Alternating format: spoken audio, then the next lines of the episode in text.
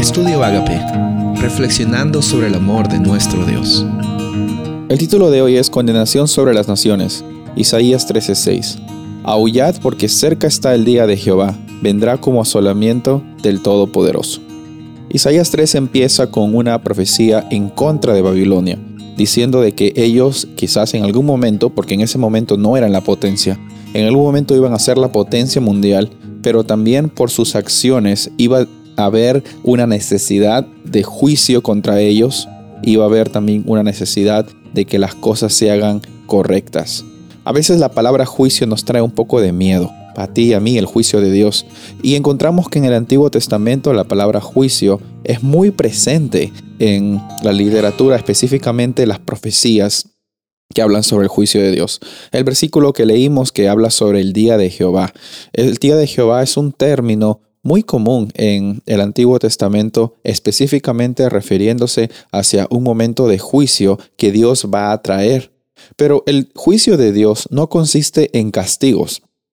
A veces pensamos de que el juicio consiste en castigos. No, el juicio de Dios consiste en las acciones que Dios hace para rectificar las cosas que estaban torcidas para rectificar las injusticias que estaban pasando por parte de las opresiones de las naciones que estaban teniendo el poder.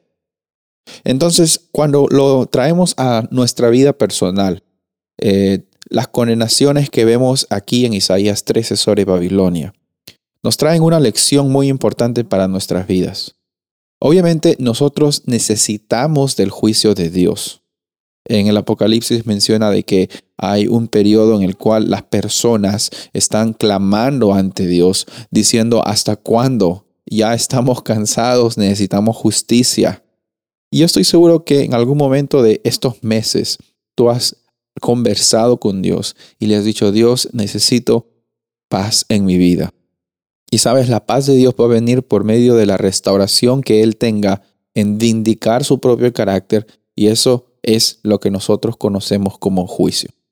No tengamos miedo al juicio, porque sabemos que el juez es un juez justo. No tengamos miedo al juicio y a las condenaciones que vengan, porque cuando nosotros entregamos nuestra vida a Jesús, tenemos la certeza inamovible de que vamos a estar contados como limpios, como justificados. Y cada día estamos viviendo esta vida no como un conjunto de cosas que hacer, sino como experiencias que Dios nos invita a vivir un momento a la vez.